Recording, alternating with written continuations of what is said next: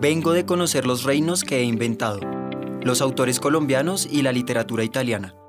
Un podcast del Instituto Italiano di Cultura.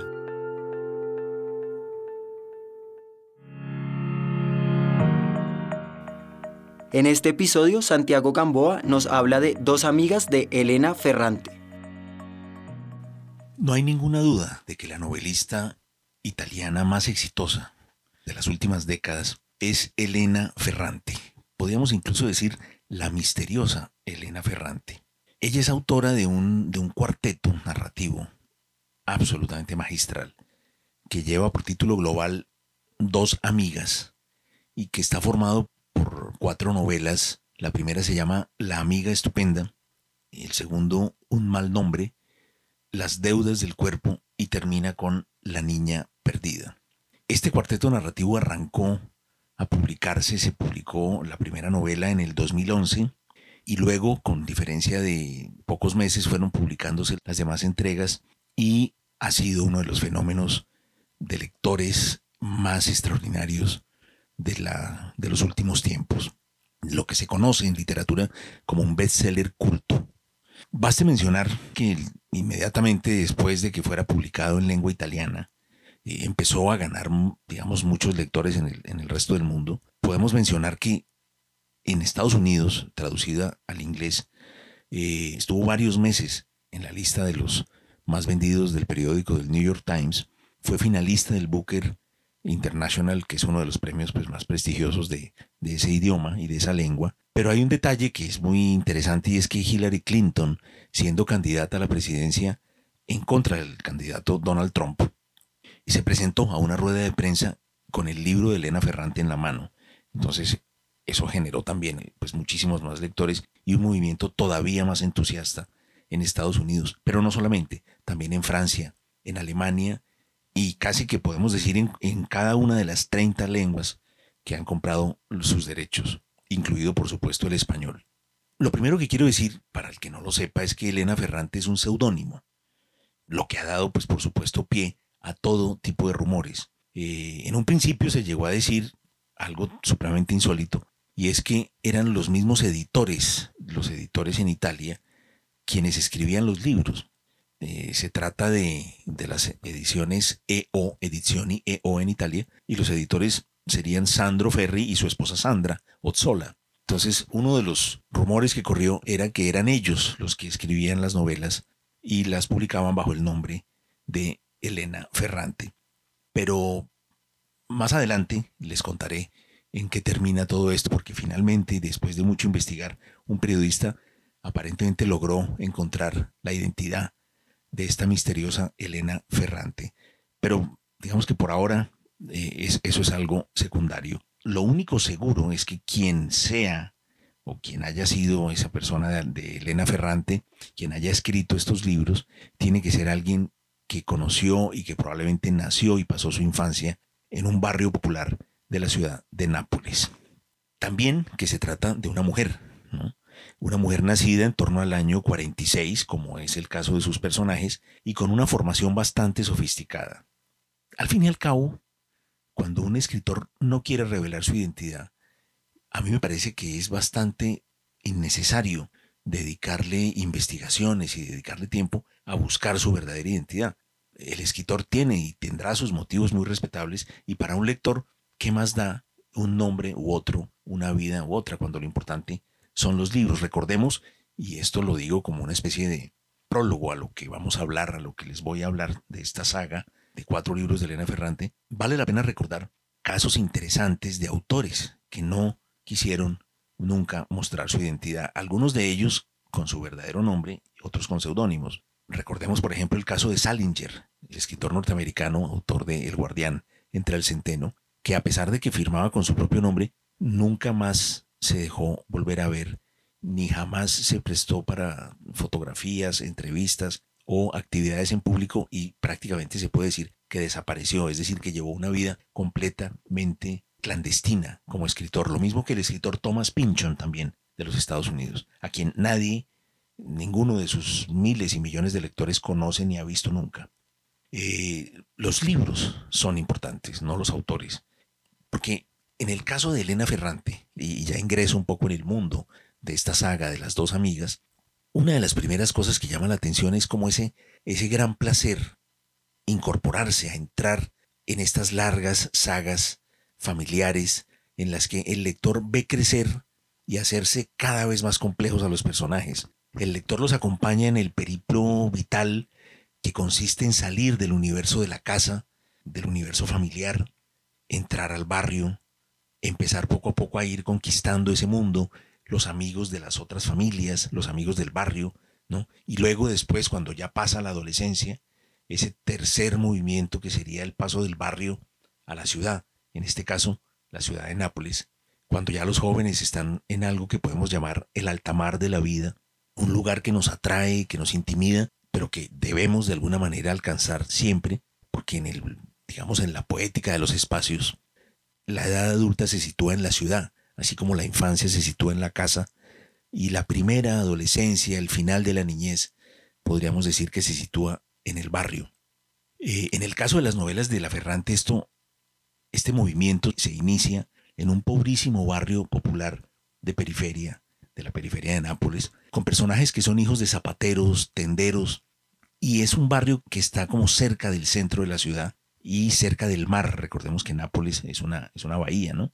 En la novela vemos una Nápoles cambiante, porque al mismo tiempo que vemos crecer a los personajes y que los vemos salir poco a poco de sus mundos y irlo ensanchando, asistimos también como lectores a la transformación de la propia ciudad, ¿no? Conocemos desde el interior las contradicciones, los problemas, los dolores, eh, el modo en que los habitantes de esa ciudad sufren, mueren, se conocen, hacen amistades, aman. Todo desde la perspectiva de las dos grandes protagonistas, que son las dos amigas. Una de ellas, Elena Greco, que es además quien escribe toda la historia, y la otra es Rafaela Cherullo, que es la hija del zapatero. Son primero dos niñas, luego dos adolescentes y al final dos mujeres, cuya amistad es a la vez un milagro, pero a la vez un peso, porque son dos mujeres que desde niñas se adoran y se odian, se ayudan y se hacen daño, se protegen y se vigilan. Ellas viven en medio de un mundo de competencia. La una está siempre en competencia con la otra, en lo que tiene que ver inicialmente con los juegos, luego con el cariño de las personas que están en torno a ellos, más adelante con los hombres, con los jóvenes. Son dos amigas que siempre están en competencia y que siempre esa competencia las ha, por un lado, separado, las ha enfrentado, pero al final ha terminado siempre fortaleciendo su amistad. Como provienen ambas de un barrio popular, de un barrio pobre, ellas forman parte de algo que, que la, la protagonista que cuenta la historia, Elena Greco, llama la plebe y que son ellos mismos. En uno de los episodios más tremendos de la primera novela, que se llama precisamente La amiga estupenda, Elena Greco, que es una de las dos eh, mujeres y quien narra la historia, hace una descripción de lo que es el mundo en el que ellas están el día del matrimonio de su amiga, el día del matrimonio de Rafaela. Y la descripción que ella hace tiene que ver con una pregunta que le había hecho la profesora del colegio, una pregunta en la que la profesora que creía en ella y la defendía le dice, un día le pregunta y le dice, ¿tú sabes lo que quiere decir el significado de la palabra plebe? ¿Qué es la plebe? La respuesta la da en este extraordinario párrafo que leo a continuación.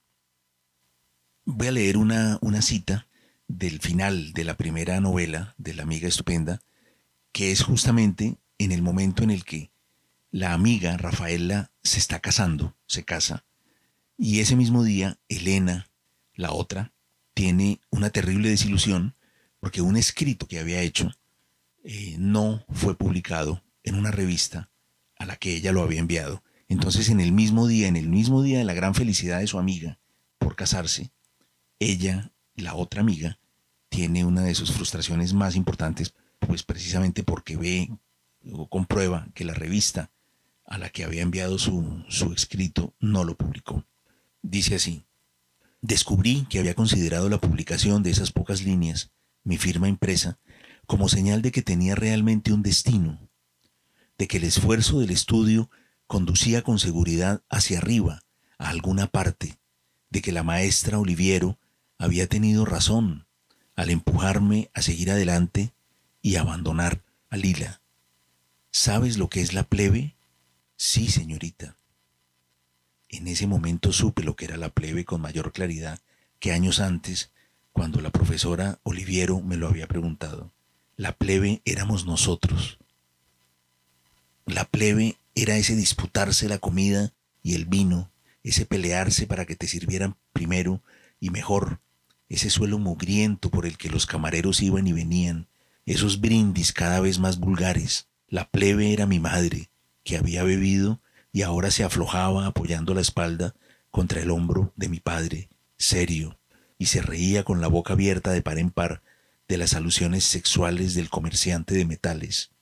Reían todos, también Lila, con el aire de quien tiene un papel y lo interpreta hasta el final.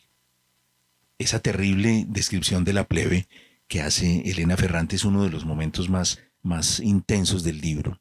Menciono esto porque el asunto, el asunto de todos, de, de toda la saga, es, como decía, la amistad entre Rafaela y Elena, estas niñas de este barrio periférico de, de Nápoles. Precisamente en esta larga historia, el lector es consciente de que el principal tema de la novela, precisamente por llevar la historia, llevarnos desde la infancia de estas niñas prácticamente hasta la vejez de ambas, ya mujeres adultas con sus hijos, con sus vidas formadas. Este es uno de los libros que nos señala de una manera absolutamente clara cómo el verdadero tema de todo libro y de todas las novelas es el paso del tiempo. El tiempo que moldea, que va moldeando a los personajes, que va modificando las sociedades, que transforma en héroes o en villanos a jóvenes que en un principio fueron soñadores, que destruye las estatuas de granito y que las convierte en seres frágiles de carne y hueso. La novela que todo lo pone en duda, que todo lo explica, que inocula en el lector la memoria de todo lo que narra. Este es uno de esos libros que uno, más que leerlo, lo vive, y más que tenerlo en la biblioteca, se incorpora nuestra propia biografía. Por ser un proyecto además tan ambicioso y tan complejo, esas vidas no solo acontecen delante de nuestros ojos, sino que además regresan a través de otros personajes. ¿no?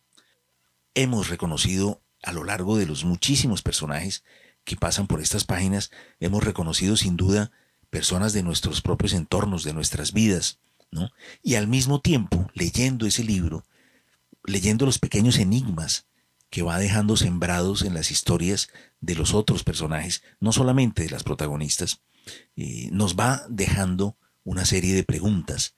¿Qué fue lo que pasó realmente esa tarde? ¿De quién eran los pasos que se alejaban ese día en que Elena o Rafaela sintió miedo o sintió que estaba siendo observada? Estos elementos pequeños son los que hacen que una saga novelesca como Las dos amigas cree un mundo porque de eso se trata en el fondo, de la creación extraordinaria de un mundo. Nápoles sería el centro de ese mundo, una ciudad que ya había sido escrita, que ya había sido narrada por otros escritores, como es el caso de Henry de Luca, pero en este cuarteto la ciudad nace otra vez de un modo, yo diría, definitivo. La comparo con grandes proyectos literarios eh, uno de ellos es otro cuarteto, el Cuarteto de Alejandría, también centrado en una ciudad, en este caso, la Alejandría del norte de Egipto, donde también una extensa galería de personajes contando sus avatares en la ciudad, ¿no? A través del tema de la creación artística, del amor, de la soledad, el placer, el dolor, la infidelidad, es decir, el arte, los temas generales de las novelas. En el caso de las dos amigas, también vemos cómo lentamente la ciudad se va convirtiendo en protagonista. Eh, el, el, famoso barrio de la periferia de Nápoles, del que después ambas amigas, cuando ya son mujeres adultas, abandonan, se van, se van a vivir a otras ciudades, pero pareciera como si el haber provenido de ese lugar, de ese barrio popular, las hubiera dejado marcadas desde el inicio. Y así entonces tenemos la sensación de asistir no solamente leyendo la novela, no solamente al transcurso de dos vidas completas, sino a toda una época de lo que es la Italia de la segunda mitad del siglo XX. Es decir, una Italia que empieza a ser narrada por Elena Ferrante a finales del año 1946 y que termina básicamente con el siglo. Es decir, es una novela ambiciosa, una novela río, una novela que no solo nos cuenta la historia de dos individualidades y su mundo y su entorno, sino que nos cuenta la historia del mundo. Y un último giro del que les había hablado al principio tiene que ver entonces, como les decía, con el misterio de, del nombre Elena Ferrante. ¿Quién es? Y de lo innecesario que, en mi opinión, fue el hecho de que un periodista, eh, cuyo nombre prefiero no mencionar, le dedicara tanto tiempo a investigar quién era esta persona. Lo más curioso de todo es que finalmente este periodista logró encontrar la identidad de Elena Ferrante y la publicó en el New York Times y en otros periódicos, eh, digamos, de gran difusión.